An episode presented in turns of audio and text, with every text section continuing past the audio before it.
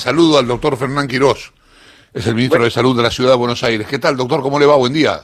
Buen día, ¿cómo le va? Gracias por llamar. Eh, gracias por atendernos. Eh, se habla de curva descendente estancada. Eh, ¿Cuál es el nivel de preocupación que tiene usted en particular y que debemos tener nosotros en general? Bueno, fíjate, nosotros veníamos con, eh, tuvimos durante todo el mes de agosto el periodo más intensivo con el pico de casos, que habíamos llegado a un promedio eh, diario, siempre tomando promedio los siete días de la semana, ¿no? A un promedio diario de unos 1.400 nuevos enfermos por día. Y desde, desde el primero de septiembre hasta esta parte, todas las semanas teníamos un promedio menor a la semana anterior. De 1.400 que teníamos en aquel promedio, llegamos a 300 hace dos semanas. Es decir, que veníamos sistemáticamente descendiendo, lentamente, 50 casos por día, semana a semana, y, en ese ritmo. Lo que pasó en las últimas dos semanas es dejamos de descender. Eh, nos quedamos en 300 casos hace dos semanas, la semana anterior, y esta semana es la tendencia que tenemos. Es decir, que eso lo que marca es un cambio de patente epidemiológica que puede significar eh, diferentes cuestiones, es imposible anticiparse a ello, pero puede significar que alcanzamos un piso en el cual nos quedaremos durante un tiempo o puede significar que algo está ocurriendo que puede cambiar la tendencia de la, de, la curva, ¿no es cierto? De manera que vamos a estar muy, eh, muy atentos estos días, observando los datos y comunicándolos públicamente. Eh, tengo la idea, esto es una idea mía, de que la gente está como onda, ya fue, ya pasó.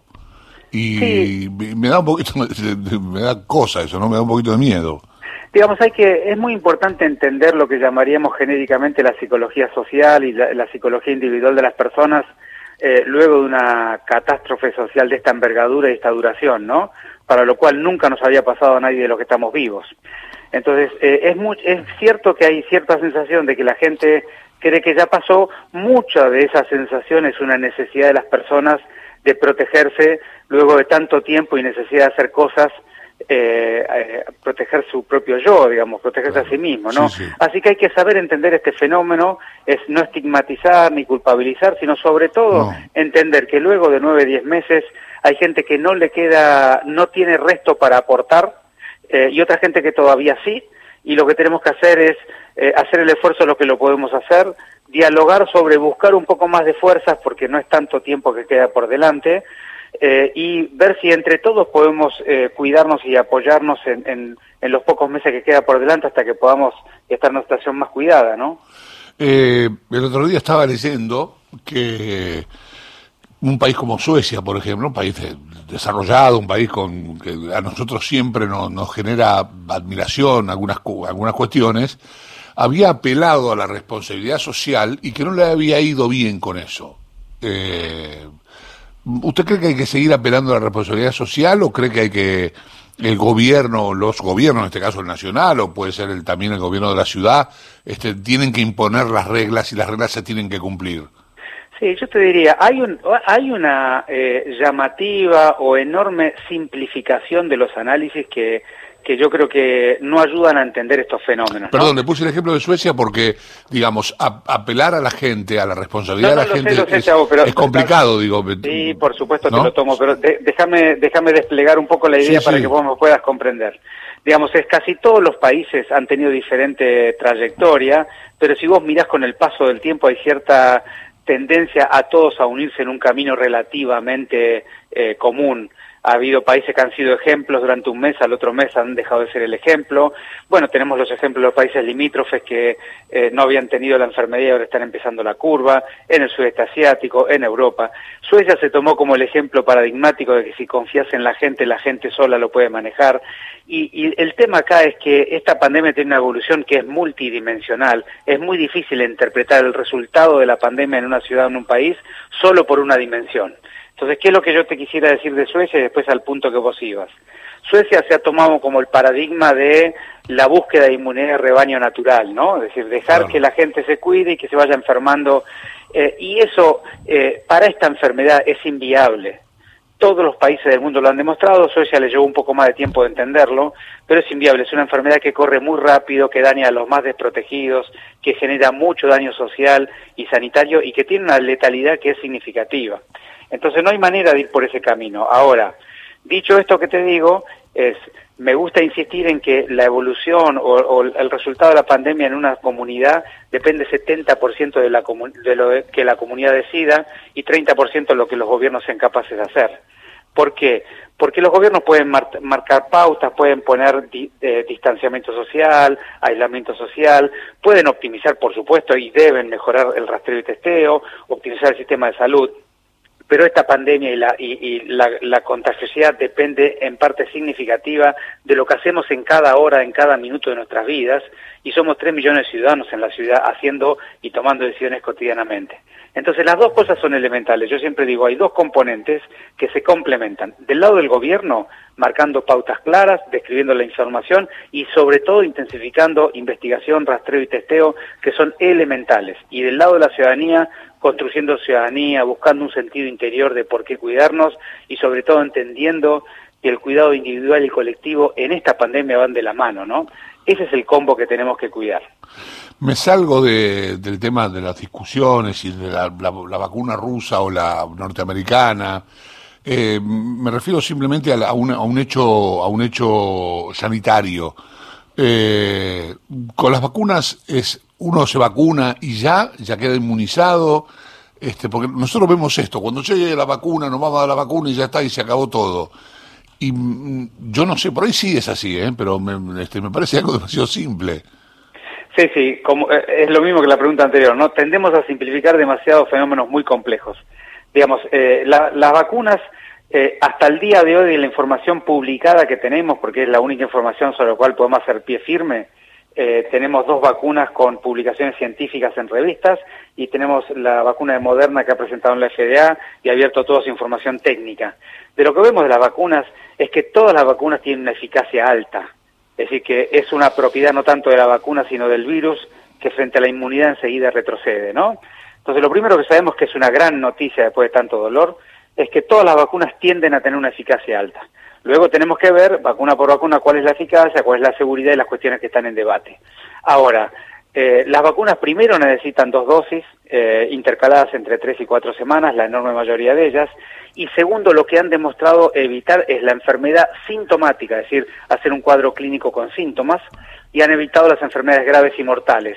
Aunque ahí estadísticamente todavía falta alguna información, pero en general lo que podemos decir es la vacuna te evita que te enfermes con síntomas. Lo que no sabemos si la vacuna evita que tengas esas formas más leves, que son las asintomáticas, que vos no te las notás, pero que a los fines de la pandemia son importantes porque vos podrías no sentir nada, pero transmitir la enfermedad a otro. ¿Entendés? Entonces, eh, la vacuna lo que va a bajar rápidamente cuando empecemos a aplicarla es el daño mortal de la epidemia, porque vamos a vacunar a los más vulnerables y ellos van a enfermarse menos y van a morir menos y se van a internar menos. Ahora, la pandemia no se va a terminar con la vacuna vamos a tener un rebrote en la Argentina y en la Ciudad de Buenos Aires, que si ya estamos vacunados va a ser de poco daño y si todavía no estamos vacunados va a volver a hacer de mucho daño. Esa es la realidad de los que nos queda por delante, por eso nosotros decimos, más allá de la vacuna, tenemos dos componentes, la investigación, rastreo y testeo, que el gobierno de la ciudad lo intensifica semana a semana, fíjate que esta última semana cerramos con una tasa de positividad de los test de 9%, la, baja, la más baja de toda nuestra serie, ¿no? El 9% de positividad. Y del otro lado, construcción de ciudadanía, el sentido colectivo e individual del cuidado y la reflexión interior, las decisiones autónomas de las personas eh, intentando cuidarse, que no siempre eh, la cumplen todos, pero en la ciudad de Buenos Aires les tengo que decir que eh, ha habido hasta el día de hoy un cumplimiento muy importante, ¿no? Ministro, buen día. Lucía Isikoff lo saluda. Buen día, Lucía. Bueno, quiero saber qué evaluación hace de la negociación que reveló ayer eh, el ministro nacional González García sobre eh, la vacuna Pfizer y también saber su opinión sobre la información que tenemos hasta ahora de la vacuna rusa, si le da seguridad, eh, el proceso, no, hablo de la vacuna en sí, sino la llegada de la vacuna, si, si le da, al menos le, garantiza algún tipo de certeza de que la vamos a tener eh, antes de, fin de año o para enero. Bueno, yo primero soy muy prudente y muy respetuoso de opinar sobre las negociaciones que hace el Gobierno Nacional y el Ministerio de Salud de la Nación eh, por la adquisición de estas vacunas, porque eh, eh, por dos motivos. Primero, porque son muy complejas y segundo, porque no tengo información de detalle para opinar. Digamos, mi opinión no valdría más que una opinión más de los 45 millones de argentinos y me parece que no hace falta agregar más confusión al debate público. Hmm. Con lo cual soy muy respetuoso de allí. Cuando yo, eh, digamos, como no tengo acceso a los contratos, a las negociaciones, me cuesta mucho opinar. Sí, evidentemente, creo que es muy importante y yo creo que el Gobierno Nacional ha avanzado bastante, pero no del todo aún, es acceder a la mayor cantidad de, fabricantes de vacuna posible en los contratos, porque cuanto más oportunidades tiene uno, más acceso tiene. Así que en eso eh, mi comentario a tu primer pregunta. Y la segunda, allí sí ya tengo, eh, digamos, mi, espacio de, conocimiento, es es muy importante entender que hay dos dimensiones que son diferentes. Una, la negociación de la compra y la adquisición de vacunas, que es una cuestión de la pregunta primera que me decías, y la segunda es la opinión técnica científica sobre qué vacuna funciona y qué no. Hmm. Y en esta segunda, que es donde yo puedo aportar con más conocimiento, eh, yo te diría así, al día de hoy tenemos un conjunto de vacunas que han hecho reportes periodísticos, sus fabricantes, que no tenemos por qué no creerlos, pero son periodísticos, no tenemos la oportunidad de, de repreguntar, de hmm. analizar datos técnicos, de detalle y demás, y eh, eh, algunas vacunas que han publicado abiertamente sus datos y han sido supervisados por científicos pares, como son la vacuna de Pfizer en la revista New England y la vacuna de AstraZeneca eh, en la revista de, de, Lancet. Y la vacuna rusa ha prometido completar una presentación en la revista de Lancet en estos días o semanas. Entonces, cuando nosotros tengamos abierta la información técnica en una publicación científica controlada sobre esa vacuna, allí vamos a dar nuestra opinión técnica sobre los niveles de eficacia y seguridad de la vacuna. Eso es un poco, creo yo, lo, más importante que le puedo decir a los ciudadanos porteños, ¿no? ¿Y ustedes están en algún tipo de contacto con la misión que mandó el gobierno nacional a Rusia, que encabeza Bisotti, porque eso también le podría llegar a dar algún tipo de garantía de cómo es el proceso o lo que ellos están viendo del proceso allá, junto con algunos representantes de la ANMAT? Sí, no, nosotros no tenemos ninguna participación allí, es el gobierno nacional el que tiene esa, esa, esa responsabilidad y los gobiernos provinciales y de la ciudad no tenemos participación. Ahora, eh, mi, digamos, mi opinión como funcionario, porque yo no soy una persona, soy una persona que tengo responsabilidades ejecutivas, ¿no? Mi opinión como funcionario que, que yo le voy a emitir al ciudadano porteño, que es a quien me debo, va a ser en base a la información técnica que han presentado en la ANMAT o en la publicación que hagan. Cuando yo pueda acceder a esa información, voy a dar mi opinión con toda claridad. Perfecto. Quiroz, eh, le quiero preguntar a qué, a qué piensa que se debe este parate en la tendencia a, a la baja Em, de los casos, ¿no? Esta, que, esta tendencia que se frenó. Porque ayer algunos funcionarios uno los escuchaba y parecía que ponían el foco en las reuniones sociales, privadas de la gente y no tanto así en lo que fueron los eventos masivos como la despedida Maradona o las marchas a favor y en contra del aborto. Que, eh, ¿Creen en, en, la ciudad de Buenos Aires que los contagios se pueden llegar a multiplicar solamente por, por los eventos privados de la gente o hubo alguna influencia pensando, por, por supuesto, en el, en el de Maradona y lo que se generó en las calles? Bueno, estos fenómenos siempre son multicausales, es decir, que eh, y no tenemos los instrumentos técnicos para diferenciar cuánta, cuánto corresponde a una cosa y cuánto corresponde a otra, no hay manera técnica de, de garantizarlo. Es decir, que para ser lo más serio y lo más claro posible, yo diría, todo fenómeno de exposición de riesgo aumenta el riesgo de la epidemia. Ahora, dicho esto, lo que te puedo decir que en las investigaciones epidemiológicas, vos sabés que de los 400 casos que se reportaron ayer, nosotros ya hemos hablado con todos ellos, hemos hecho una investigación uno a uno de dónde estuvieron, cuáles fueron sus contactos estrechos, cómo potencialmente se enfermaron y demás. Lo que estamos viendo en esas investigaciones epidemiológicas, que cada vez surge más claramente, que los nuevos enfermos en los últimos cinco a siete días de su contagio estuvieron en encuentros sociales, familiares o recreativos en algún lugar de cierto riesgo con poca protección. Es decir, que ese fenómeno lo podemos documentar y lo tenemos documentado y además es muy fácil, es, yo siempre le digo a todas las personas que me preguntan sobre esto, es cada uno de nosotros no conocemos gente que se está reuniendo en lugares cerrados con poca protección y todos me dicen sí, sí, claro, yo conozco. Y eso es lo que tenemos que dialogar y reflexionar porque no hay Estado que pueda entrar en los 3 millones de domicilios. Entonces ahí eh, tenemos que dialogar entre todos, hablar con nuestros hijos, eh, dialogar sobre qué son capaces de hacer, no, no la forma de no se puede hacer porque eso no conduce a nada, sino dialogar sobre vos querés hacer esto, perfecto, eh, ¿cómo lo vas a hacer? ¿Cómo te puedo dar información para hacerlo más seguro? Y ese es el diálogo que tenemos que construir.